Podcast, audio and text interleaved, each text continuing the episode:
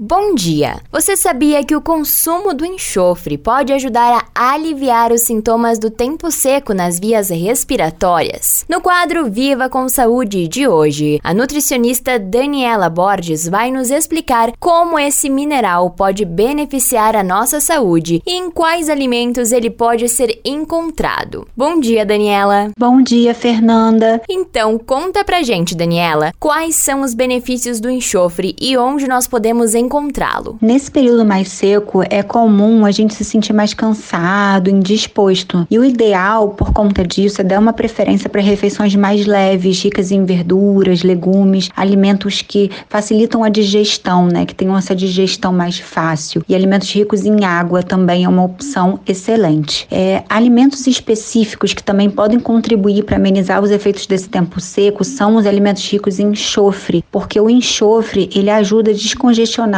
as vias respiratórias, porque evita a, o acúmulo do muco provocado pela poluição e por esse ar mais seco, né? E aí, aliado ao consumo de bastante água, o enxofre torna mais fácil a eliminação desse muco nas vias respiratórias. E entre os alimentos que a gente tem, né, ricos em enxofre também, que podem ser consumidos com essa finalidade de melhorar a respiração, é o gengibre, a cebola, a batata doce, cebolinha, o alho, a salsinha também. Além de garantir uma boa hidratação, né, beber bastante água, vai ajudar a aliviar essa irritação da garganta, né, e você conseguir aí colocar também, de repente, na água, é, folhinhas de hortelã, de gengibre também, que vai ter essa ação do enxofre, limão, laranja, erva cidreira, até a canela pode ajudar também a dar uma sensação é, de bem-estar ali na garganta e evitar essa irritação, tá? É, além disso, outros alimentos como frutas frutas ricas em água, como a melancia, o melão, o abacaxi, são excelentes aliados para auxiliar na maior hidratação, tá? Além disso, essas frutas também vão ser ricas em vitaminas e minerais que também vão colaborar, colaborar para hidratação,